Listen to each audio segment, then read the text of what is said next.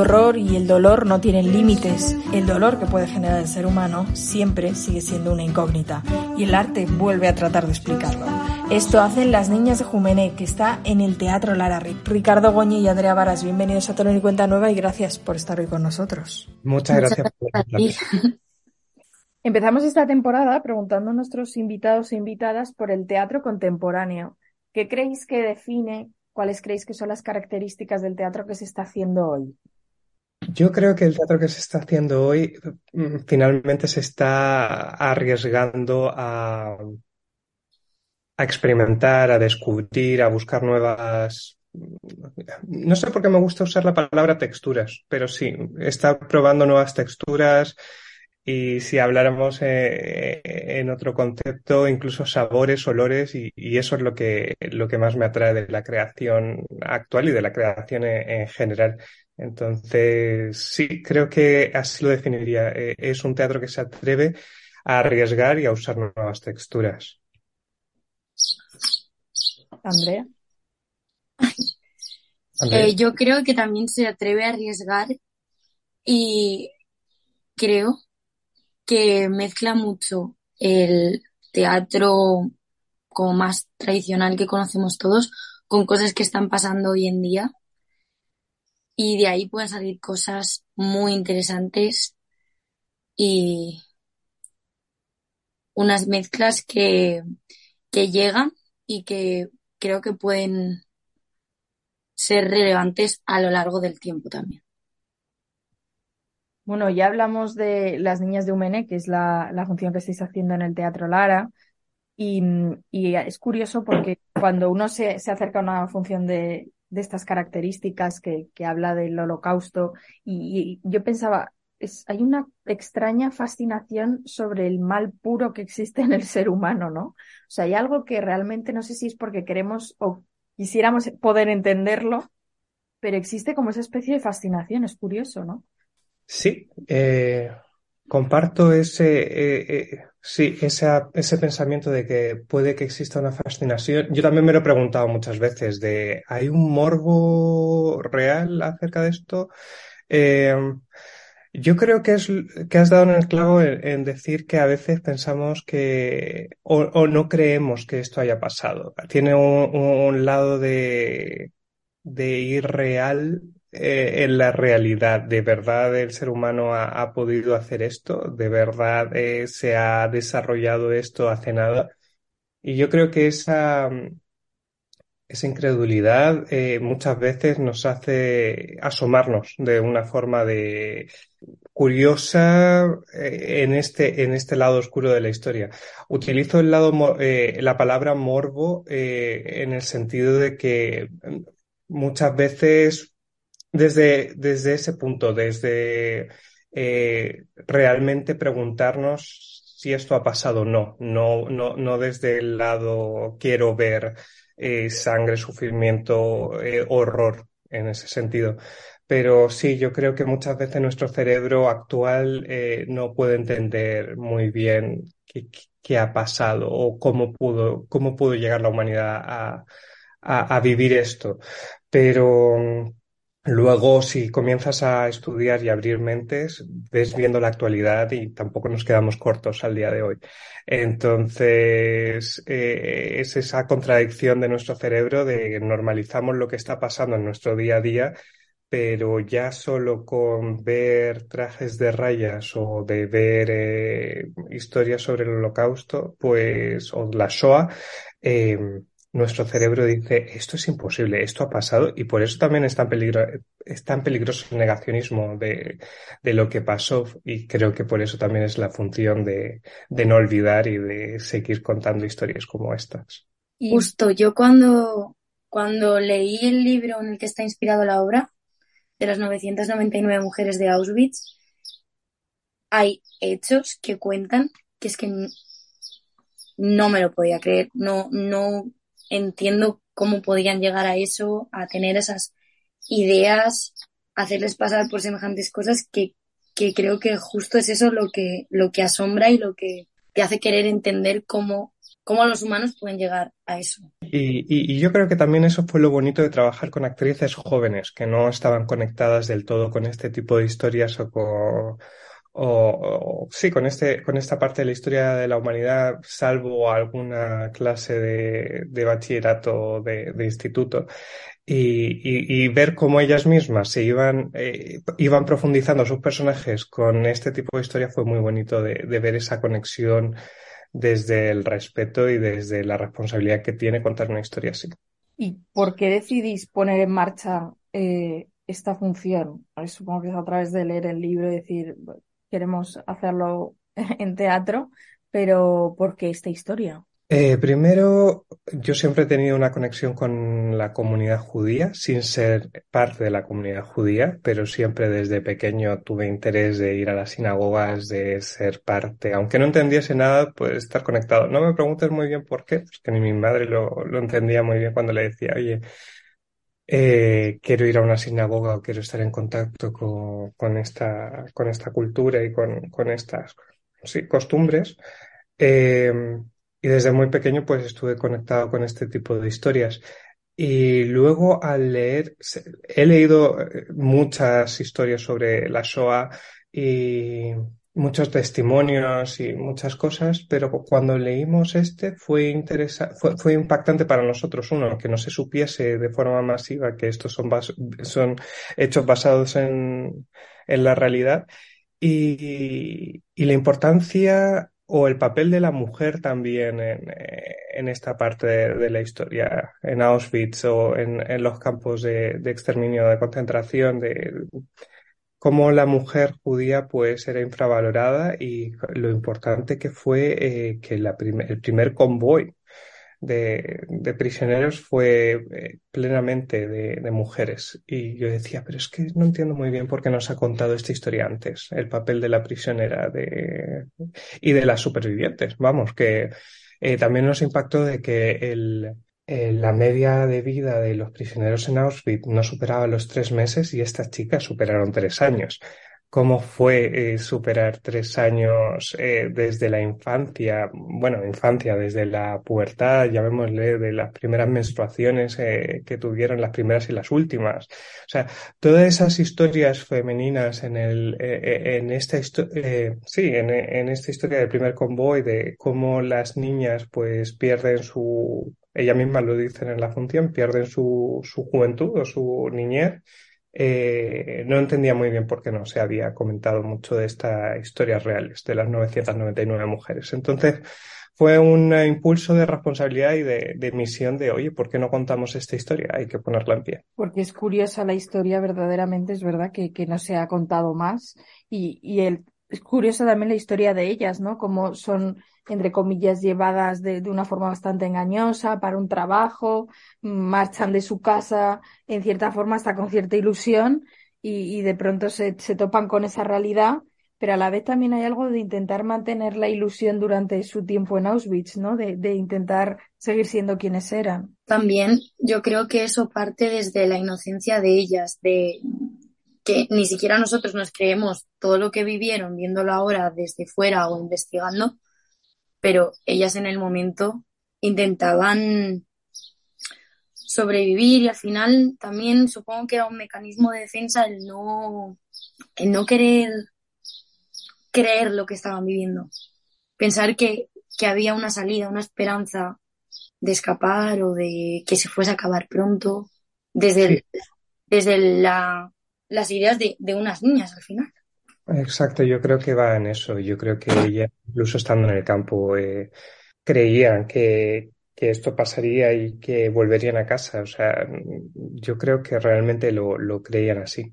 Y volviendo un poco a la respuesta, a la pregunta anterior, sin ser muy pesado, también eh, nos decidimos a contar esta historia porque una de las protagonistas, que fue la gracias a ella se supo toda la historia, eh, una de sus misiones era que llegara a los públicos más jóvenes. Pero los públicos más jóvenes no creo y espero que sí se animen a leer el ensayo que se escribió sobre esta historia, pero también era como, venga, vamos a hacer esto para, para, para llegar más, incluso a las protagonistas, que por eso Andrea es, es genial que esté aquí contándote su, su experiencia. cuando precisamente, eh, como, como decía ahora Andrea, se juega con esa, con esa inocencia y creo que ahí está el trabajo de, de vosotras, de, de, las intérpretes, ¿no? De, de, intentar equilibrar, que es muy difícil, ¿no? Transmitir esa, esa emotividad, esa ternura, esa inocencia, a la vez esa veracidad y, y también ese sufrimiento que está ahí latente. Sí. Y además, eh, nosotras al principio, recuerdo que estábamos nerviosas, que teníamos miedo de cómo contar esta historia porque no queríamos ni faltar el respeto, ni que se quedase una cosa frívola o, o, como exagerado de más para, para intentar comprender lo que vivieron estas chicas, que es prácticamente imposible ponerse en esa situación. Y Ricardo nos, nos ayudó mucho en ese sentido, en quedarnos con que éramos unas niñas, que teníamos esa inocencia y que al final ellas tampoco entendían muy bien lo que estaba pasando y hay una cosa como de disociar, de no sé, no sé cómo explicarlo, pero, pero sí. No sé, Ricardo, desde, desde la, dirección, cómo, cómo llevar a cabo esta, esta mezcla de, de, de emociones, este transmitir mucho y a la vez de una forma muy contenida. Sí, realmente cuando comenzamos a plantear el proyecto, cuando no estaba ni escrito junto a Pedro, lo primero que nos dijimos fue no centrarnos en el horror del holocausto, que queríamos contar la historia de estas niñas y de realmente nuestra pregunta siempre fue la misma, de cómo sobrevivieron estas niñas, malnutridas y sufriendo todo esto que, que pasó. Y, y, la historia se comenzó a centrar en ello, en, en, la unión de ellas, que realmente fue lo que las salvó. Entonces, mezclado esto con un elenco maravilloso, pero joven, esta ha sido su primera experiencia teatral de, de creo que todas, por no meter la pata, pero sí, de todas. Sí, eh, todas. De todas. Eh, fue un, un riesgo que pero un riesgo maravilloso que tomamos entre todos, incluido el elenco, de, contar esta historia y de contarla desde con técnicas de interpretación sin, sin llevarlo nada al, al nivel personal y, y tomar la, la, responsabilidad de contar la historia de estas niñas, de prestarle el cuerpo a estos personajes que, que necesitan y que tienen que contar su historia. No, no, no, jugamos con nada personal. Las actrices, eh, además, creo que han vivido un proceso en este tiempo de, en este tiempo de, de funciones de separarse de sus seres en el sentido de no sufrir nada a nivel personal y de dejar que el personaje fluya y que eh, ella sea la que cuente la historia. Entonces, realmente te puedo asegurar, y Andrea lo puede asegurar, si no, me puedes mentir sin ningún problema, que no, que no se implican a nivel personal para nada en este, en este proceso. No, no. De hecho, al principio yo recuerdo los primeros ensayos, cuando empezamos a trabajar, eh, creo que todas salíamos con con un desgaste emocional muy fuerte de, porque eran las primeras veces que estábamos tocando estos temas, pero a lo largo de todo el proceso de, de representaciones que hemos hecho, diferentes sitios en los que hemos estado, creo que también hemos ido completando muchos más nuestros personajes y se ha convertido como en una entidad completamente diferente y ajena a nosotras que sabemos cómo meternos ahí y salir, que en eso tú también nos has ayudado mucho, sin que luego nos afecte. Y volver a casa removidas por dentro. ¿sabes? Y ahí volvemos a lo que decías del teatro contemporáneo. Tenemos que entrar en ese, en ese, en esa área de juego. Precisamente el escenario es un espacio prácticamente desnudo, prácticamente vacío, y, y precisamente en este sentido se, es, muy cuidado el movimiento escénico, ¿no? Que es el que llena y recrea todo ese ambiente y toda esa situación. Eh, bueno, va a parecer que yo hablo como un loro, que es así, pero Andrea, tú cuando quieras me, me cortas y... No, yo te dejo. Andrea ya me conoce. Eh, sí, el, los movimientos escénicos y la escenografía se pensaron así desde el, un inicio fueron y, imágenes que a nivel personal se me vinieron y no quería contar con realmente nada más. Y también hablando con compañeros de la profesión, rollo Eusebio Calonge de la Zaranda, preguntándole, yo, yo soy muy fan de, de la zaranda eh, hace muchos años y, y sí, hablando de este tipo de escenografías que eh, para muchos se ve como el moderno que quiere hacer mucho con nada, pero realmente también tenemos que ser sinceros de que lo hacemos desde los pocos recursos que tenemos. O sea, pensando en cómo... también es teatro contemporáneo. Claro. de cómo movemos una escenografía si nos llaman, ojalá que nos llamen más a, un ayuntamiento o a algún otro teatro, pues que entre todo en una, en una furgoneta que podamos alquilar, pero de estas furgonetas más pequeñitas para que se haga más barato y tal.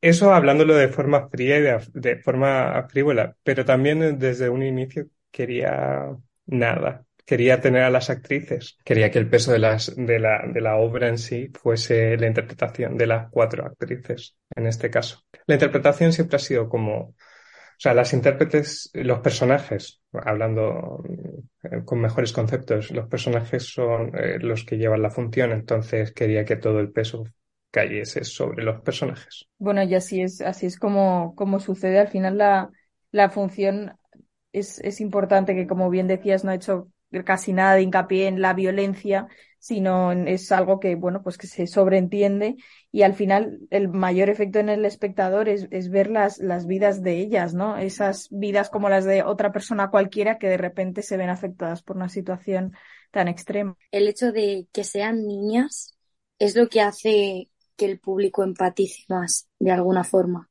Porque como esta historia realmente no, no la conoce casi nadie, yo a día de hoy sigo comentando y, eh, que estamos representando esta historia y la gente no sabe que esto surgió a partir de ellas, afectando directamente al futuro vientre materno de la sociedad judía para, para acabar con ellos. Eh, es una locura. Entonces, el hecho de que sean niñas yo creo que es lo que hace que la gente le llegue más y que y que obviamente está esta cosa de violencia, pero, pero que ven las vidas más allá, que no son números, que no es como toda esta gente, sino la vida de cada una de ellas, de la casa, de la situación que tenían en su familia, todas esas cosas. Sí, exacto, sí. Coincido. Y además, vuelvo a lo mismo. Eh, para mí es muy contemporáneo.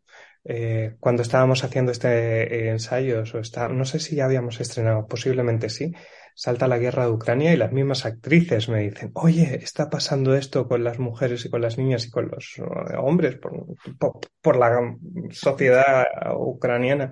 Entonces lo, lo, pueden ver en todas partes, pero sí que queríamos alejarnos de, del horror físico, a violencias y todo este tipo de cosas en el montaje.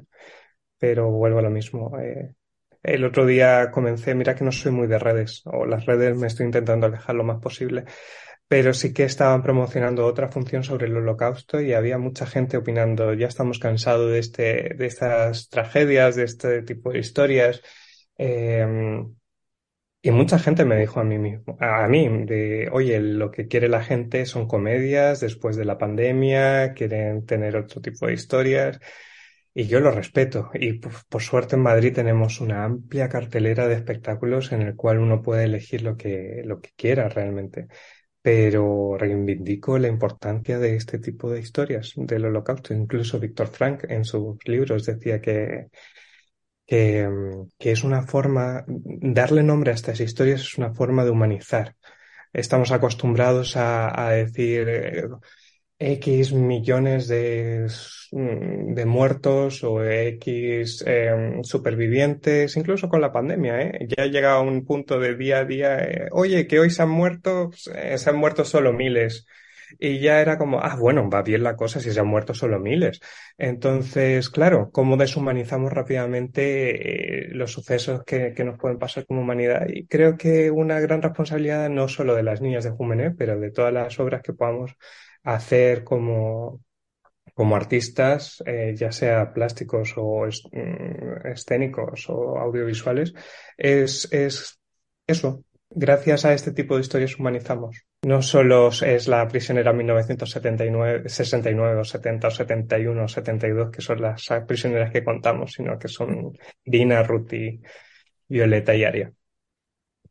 A la hora de, montar esta función, como bien decíais, que, bueno, tiene, tiene su precedente, tienes ese ensayo en el que, en el que os habéis basado, ¿cómo saber que no dejarte en el tintero? Porque al final el teatro tiene otras exigencias, no cabe todo. Eh, ¿Cómo saber qué, qué dejar y qué no? Y a la vez cómo ser fiel a, a la historia, que es lo que importa. Pues ahí entra el mago de Pedro Martín Cedillo, con su experiencia y con su, con su talento. Es un- una maravilla trabajar con este dramaturgo que, que a mí me encanta trabajar con él y creo que va a hacer muchas cosas y, y preveo muchas cosas con él también. Pero fue también un poco prueba-error. Y ese también fue lo bonito de este proceso con las actrices in situ, de íbamos ensayando, íbamos probando, tuvimos como ¿cuántos finales, Andrea? No sé. Pues ni idea, tres por lo menos. Y íbamos diciendo, bueno, pues esto sí, esto no, ahí entra la dramaturgia de, y también, bueno, nosotros opinando, eh, fue un proceso muy abierto, incluso las actrices en un momento me dijeron, no nos gusta esta, este final, no nos sentimos, eh, pero no desde el ego de la actriz, sino que ellas mismas ya se involucraron en el sentido de creemos que este no es el final que necesita esta obra. Y como hablándote solo del final, ya luego, pues todas las escenas que se ven en la obra, pues fueron elegidas también por un tema de, de dónde dar luz, dónde dar respiro, dónde dar oscuridad, dónde dar tal, dónde dar tempo. Necesito, era una conversación con Pedro continua de necesito un tempo diferente, necesito romper esta escena, necesito entrar con una respiración, necesito que Nunca buscando una respuesta clara del público, porque eso para mí es eh, imposible, pero sí decir, necesito que el público en este momento respire, se relaje, se relaje su cara y ya luego pues metemos otro corte y a ver qué pasa. Eh, Era un juego de, mira que no soy músico, no entiendo nada de música, ni de, me encantaría, pero para mí todo es música en teatro. Entonces era como necesito otro ritmo, necesito un tambor, necesito un color, necesito, así iba, así vamos trabajando siempre. Y también que la obra no estaba terminada o no estaba cerrada como ahora que hemos ido sumando escenas y ha sido como un puzzle que ha ayudado a completar y a entender mejor ciertas escenas anteriores o posteriores con, con los sucesos que les iban pasando a estas niñas y que al final es lo que decíamos, de que está basado en esta biografía, en este ensayo. Y los sucesos que creo que ha elegido Pedro y, que, y también Ricardo que les pasan a estas chicas están muy bien seleccionados porque sí, hay un montón de barbaridades que les ocurrieron. Pero, pero es como que si hubiesen elegido de más cosas más violentas, más desagradables que contar en escena o contarlas de otra forma, no, no hubiese sido igual. Y, por supuesto que hay muchísimas historias más, se podrían hacer, hacer como tres horas más, pero eh, fueron elegidas estas, estas partes para, para contar esta historia y ya está. Hay otras historias, historias de amor, historias, hay, hay muchísimas cosas que se pueden contar. Bueno, Andrea Varas, Ricardo Goñi, gracias por habernos acercado a esta magnífica propuesta que, que podéis ver en el Teatro Lara. Y nada, muchas gracias por habernos acercado a este mundo que desde luego hay que visitar o revisitar. Muchas gracias por la invitación. La verdad que nos alegra muchísimo tener este espacio contigo y animamos a todos a, a conocer un poco la historia de las niñas de Jumene hasta el 21 de junio. Muchísimas gracias.